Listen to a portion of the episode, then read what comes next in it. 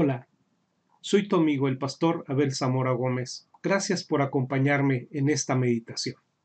Y quiero pedirle por favor que vayamos a la palabra de Dios en Lucas capítulo 12 y permítanme leer el versículo 16 al 21. Dice la palabra del Señor. También les refirió una parábola diciendo, la heredad de un hombre rico había producido mucho, y él pensaba dentro de sí diciendo, ¿qué haré? Porque no tengo dónde guardar mis frutos. Y dijo, esto haré, derribaré mis graneros, los edificaré mayores, y allí guardaré todos mis frutos y mis bienes.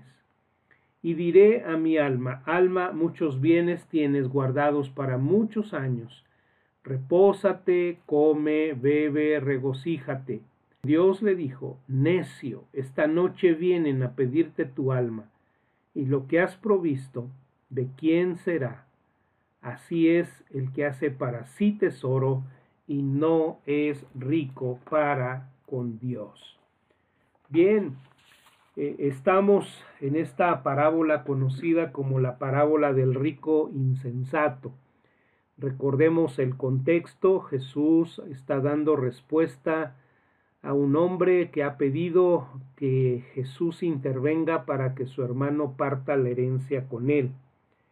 Jesús ha puesto en evidencia su codicia y establece eh, un principio muy importante. La codicia no, no es solo un error, la codicia es también un absurdo, una insensatez, una tontería.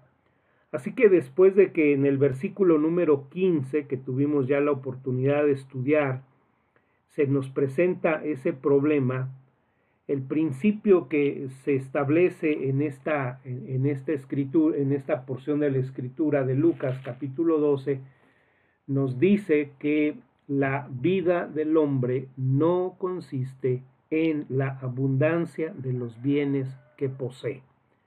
Repito, la vida del hombre no consiste en la abundancia de los bienes que posee. Este es el principio.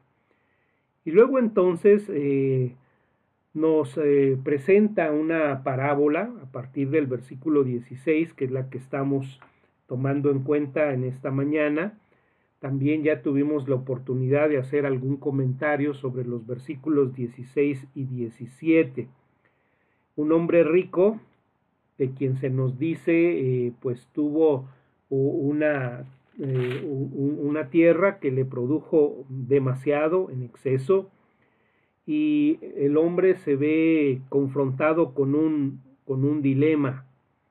El dilema del hombre es que qué va a hacer con tanta riqueza, qué es lo que va a hacer con esa gran producción. Y una de las cosas que hemos señalado de este hombre rico es que es un hombre egocéntrico, un hombre centrado en sí mismo.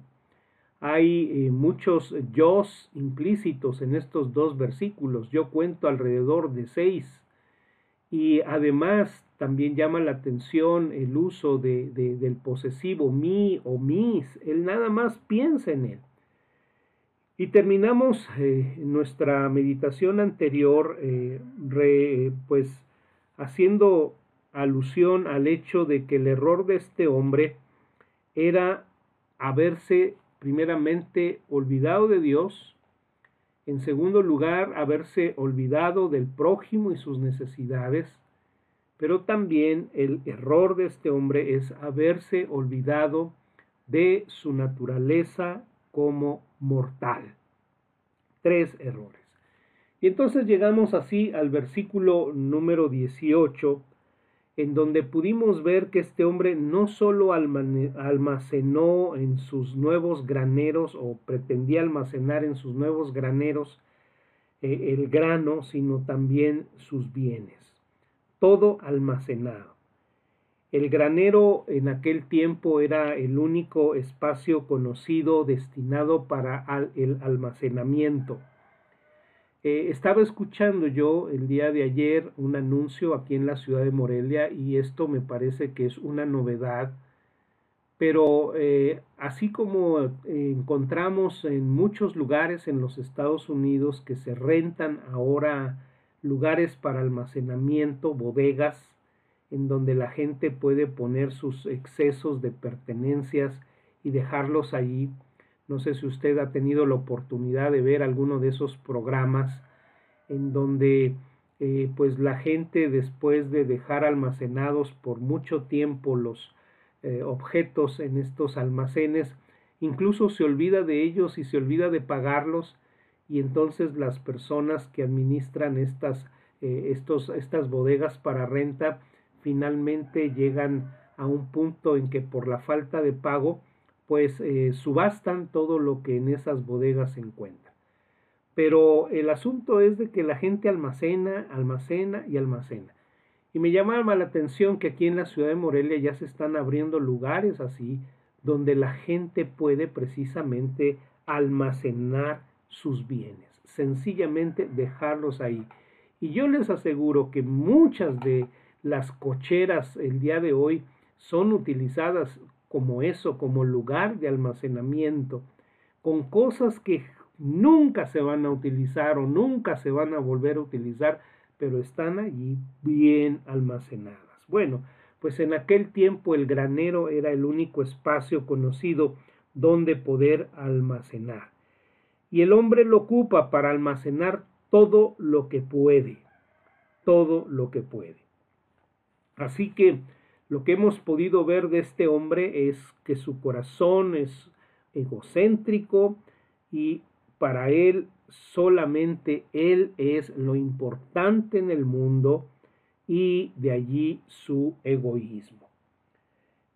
El versículo 19 dice, y diré a mi alma, alma, muchos bienes tienes guardados para muchos años, repósate, come, bebe, regocíjate. Este hombre, como podemos ver, se sentía ya preparado para experimentar la plenitud de la vida, una vida que tenía en su pensamiento para la ociosidad, para el disfrute, el goce, el goce sensual. Hoy diríamos para la vida loca, la vida loca, ¿verdad? Y una vida en donde pues no había por qué preocuparse de lo que se requiriera para poder dar rienda suelta a su sensualidad. Al fin y al cabo, él tenía lo suficiente para poder derrocharlo. Él considera tenerlo. Y les decía a ustedes el día de ayer que cuántas personas dentro de la multitud, al estar escuchando las palabras de Jesús, no habrían pensado dentro de sí mismos querer ser ese hombre. Ese hombre con esa tierra que le había producido mucho y tener riqueza ya de por sí y aún tener más riqueza para vivir sin preocupaciones. Y no solo en aquella época, pero también en la nuestra. ¿Cuántos hombres y mujeres el día de hoy desearían tener esa, esa oportunidad? Pero como es típico en las historias de Jesús, el relato de repente da un vuelco de 180 grados y lo hace precisamente en el versículo número 20. Ahí empieza en nuestra versión con eh, la palabra pero, pero. Y usted sabe, esta palabrita es una palabrita mágica porque es una palabrita que literalmente lo cambia todo. Pero, y, dice la escritura, pero Dios le dijo, pero Dios le dijo. Y llama la atención las palabras de Dios a este hombre en la, parábola. Él no le dice afortunado, no le llama suertudo, él le llama necio.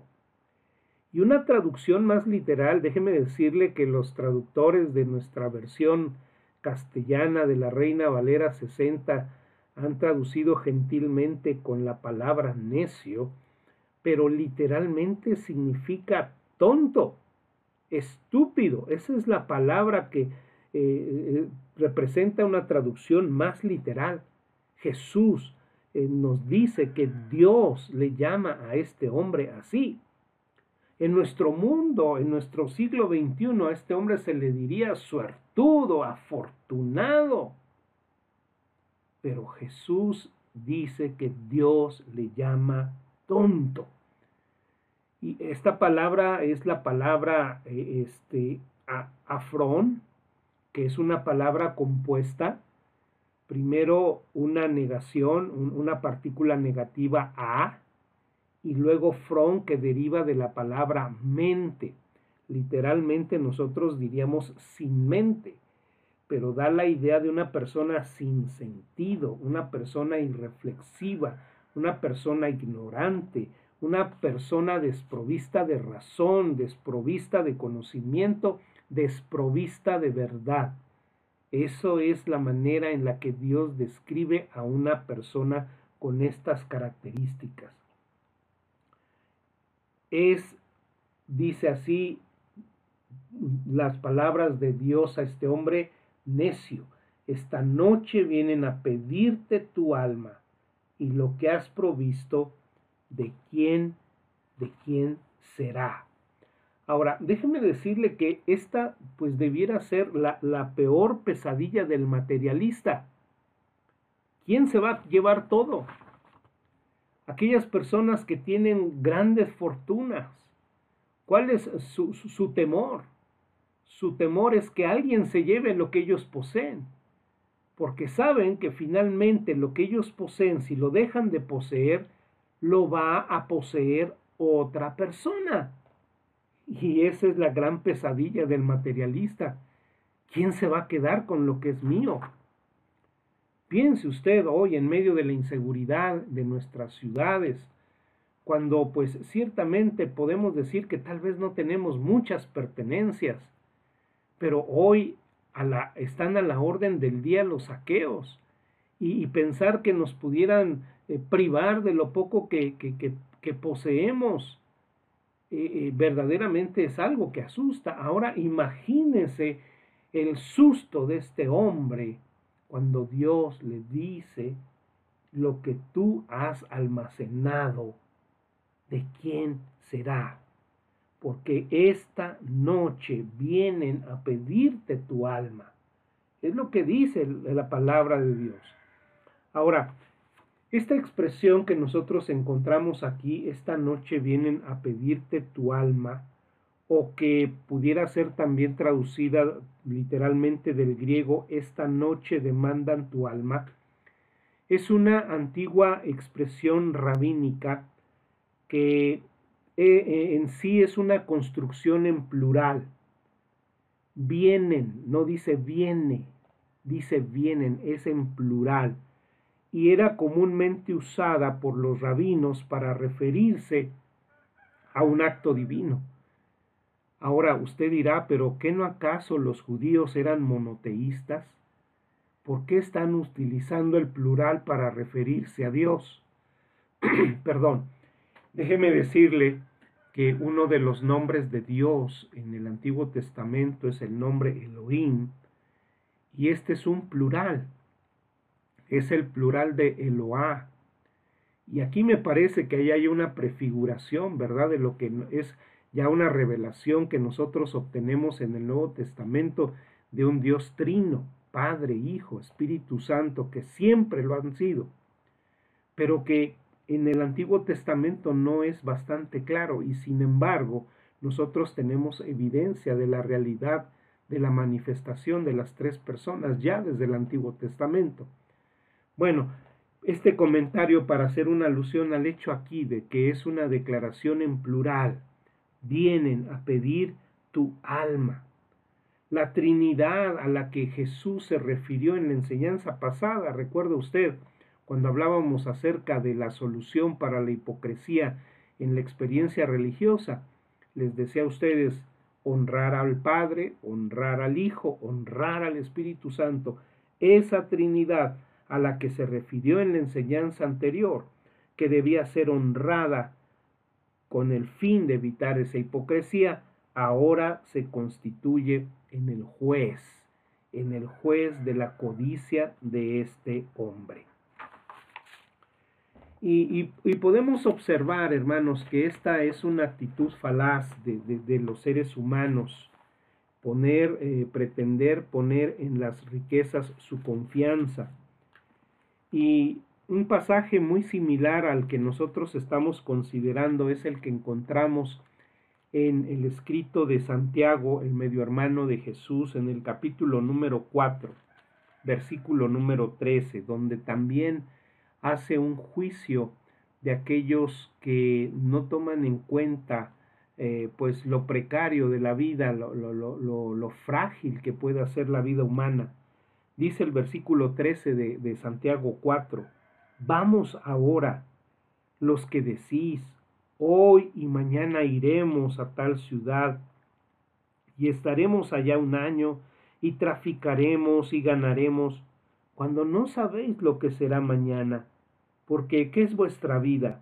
Ciertamente es neblina que se aparece por un poco de tiempo y luego se desvanece. En lugar, en lugar de lo cual deberíais decir, si el Señor quiere, viviremos y haremos esto o aquello. Pero ahora os jactáis de vuestras soberbias. Toda jactancia semejante es mala y al que sabe hacer lo bueno y no lo hace, le es pecado.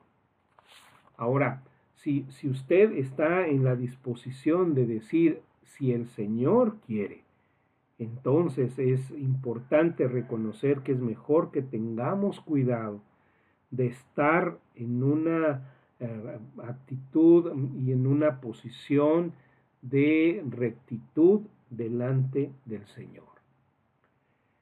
Eclesiastés capítulo 2 versículos 18 y 19.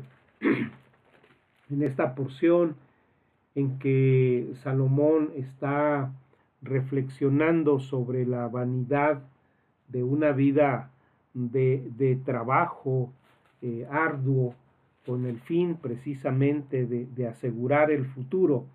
Eclesiastés capítulo 2 versículos 2, 18 y 19 dicen, Asimismo, aborrecí todo mi trabajo que había hecho debajo del sol, el cual tendré que dejar a otro que vendrá después de mí.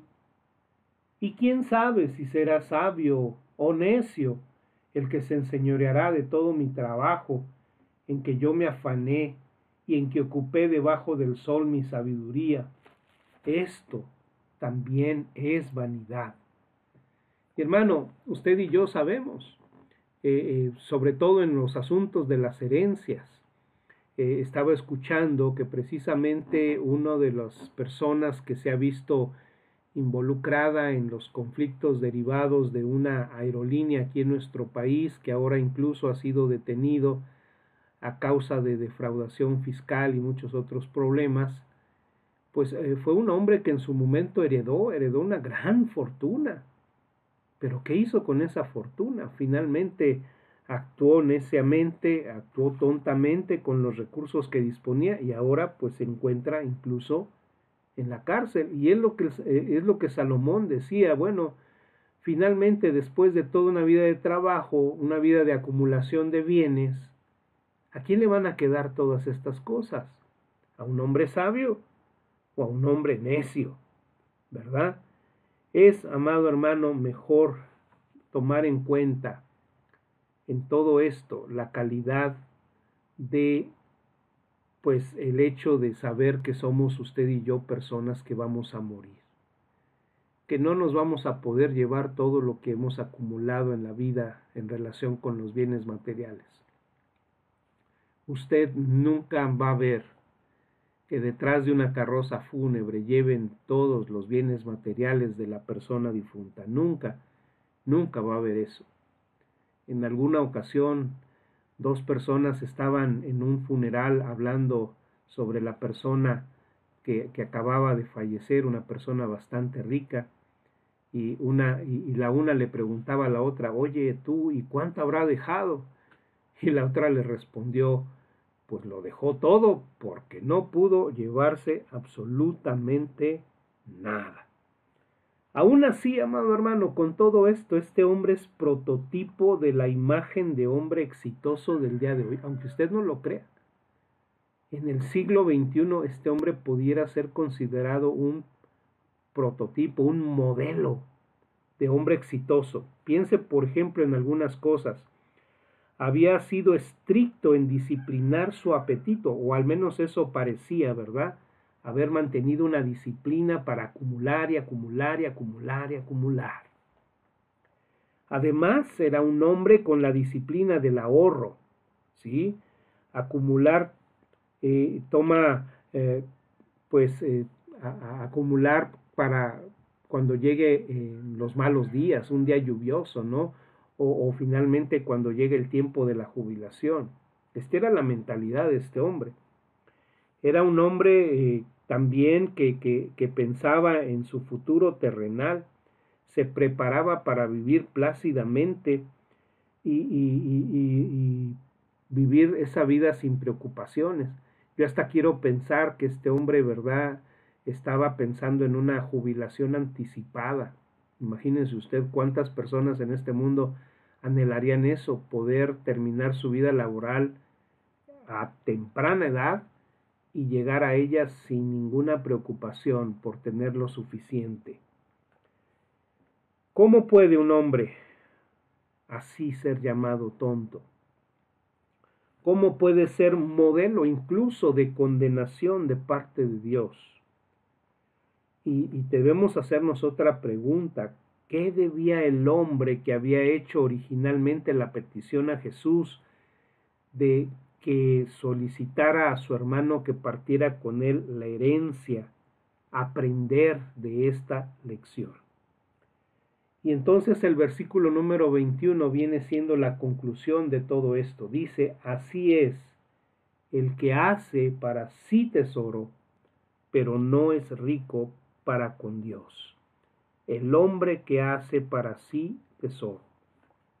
Otra versión dice que acumula tesoro para sí. Quien acumula tesoro para sí, dice Dios, es un tonto. Quien acumula tesoro para sí no tiene sentido porque no ha considerado a Dios, porque no considera las necesidades de su prójimo, solamente piensa en sí mismo. Así que permítanme presentar un resumen de los aspectos negativos que podemos ver en esta historia. Podemos resumirlos en seis. El primero, el rico insensato muestra su insensatez al no reconocer de dónde había provenido su riqueza. De entrada. Su riqueza había, había sido provista de una buena tierra, pero ¿qué había hecho él para hacer que esa tierra fuera una buena tierra. Usted pudiera decir, bueno, pues tal vez la hubiera abonado, pero no. Sabemos que la mala tierra da malos frutos, la buena tierra da buenos frutos.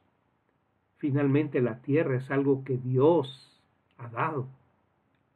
Además de esto, eh, ya, ya, hablamos acerca de todo lo que está involucrado eh, en, un, proceso de, de cosecha la provisión del agua, la provisión del sol, todo eso proviene de Dios. Pero este hombre había olvidado de dónde provenía todo esto. En segundo lugar, el rico insensato se equivocó en su comprensión del propósito de su riqueza. Muchas personas no entienden el por qué Dios los bendice como los bendice. Piensan que es para sí mismos. Y, la verdad de las cosas es de que debemos entender que cuando Dios nos da riqueza, nos la da para que nosotros la utilicemos para la gloria de Dios. Ahora, esto no significa que usted no tenga la oportunidad de usar parte de esos recursos para su recreación, para su vestido, para su vivienda. Pero si usted no está pensando en Dios y su prójimo, entonces usted no está haciendo buen uso de la riqueza que Dios le ha dado. En tercer lugar, este hombre veía a las posesiones como la fuente de su seguridad, como el fundamento también para dejar de ser productivo. Dos ideas en todo esto. La primera es pensar que los bienes materiales le dan a uno seguridad. Los bienes materiales no dan seguridad a nadie. Pregúntele usted a las personas, por ejemplo, que han perdido todo en los últimos meses derivado de las inundaciones. Usted ha visto las lágrimas. Quizás en algún momento esas personas vieron en sus viviendas, vieron en sus, en sus pertenencias seguridad. Y luego que lo han perdido todo, ¿dónde les quedó esa seguridad? La seguridad no está en los bienes materiales. Como pueden llegar, se pueden ir. Además de esto, si tú estás pensando en los bienes materiales para dejar de ser productivo, estás olvidando el propósito de tu vida. Jesús, Dios, perdón, cuando puso al hombre en el jardín del Edén, dice la escritura que los puso para fructificarse y multiplicar. La productividad del hombre, ¿verdad? Está presente en su vida. Y déjeme decirle, aun cuando usted pudiera ya estar en una etapa de jubilación, aunque usted pudiera ser un adulto mayor, si Dios le tiene en esta vida, usted no debe dejar de ver la oportunidad de producir para la gloria de Dios.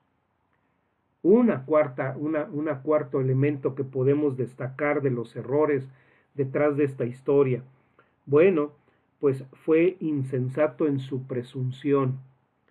Él tenía la presunción eh, en dos cosas respecto a su futuro que, eran falsas. Primeramente, que, que, él podía poseer su riqueza en el futuro. ¿Quién le garantiza a una persona que va a poseer su riqueza el día de mañana? Repito, aquellos, por ejemplo, que invierten en la bolsa, que pueden perderlo todo de la noche a la mañana. ¿Quién le garantiza a una persona que puede tenerlo todo? En medio de la inseguridad en que vivimos, ¿quién nos garantiza de que no puede ser subtraído? Usted puede decir, yo tengo mi dinero en el banco, pero ¿sabe usted que hoy las cuentas pueden ser hackeadas y su cuenta se puede quedar en cero? En cero. Así que, ¿dónde está la seguridad? Y también se jactaba, y también esto era un error, de que estaría vivo en el futuro para poder disfrutarlas. Para poder disfrutarlas. ¿Quién nos garantiza eso? ¿Quién nos puede garantizar eso? Nadie, es una presunción. El quinto error, amado hermano, que podemos ver es tener una visión miope, excluyendo de todo esto el reino de Dios.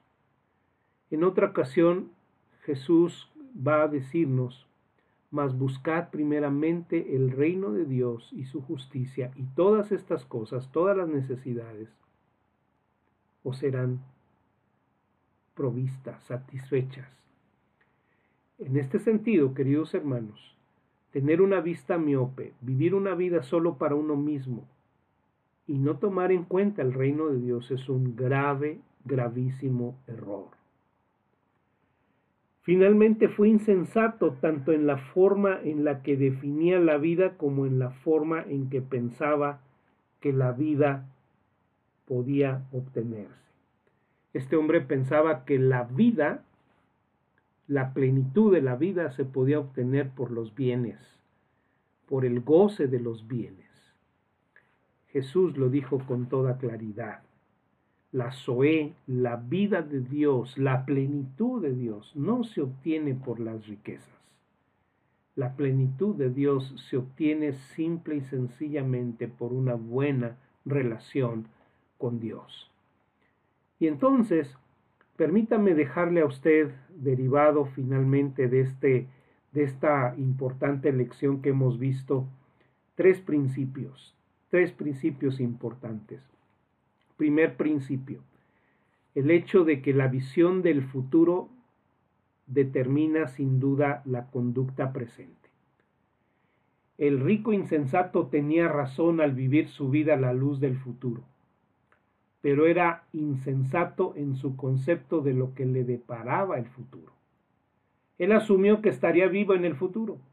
Disfrutar las cosas que había almacenado era su confianza su comprensión del futuro no incluía a Dios, no incluía al reino. Su futuro estaba enterado, eh, enteramente orientado, perdón, a esta vida terrenal, sensual.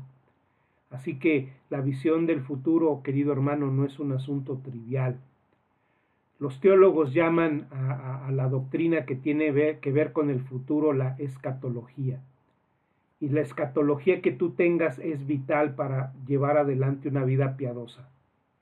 Los profetas de Dios le dijeron al pueblo de Dios lo que les deparaba el futuro porque sabían que las personas gobiernan su vida en el presente por lo que saben que sucederá en el futuro.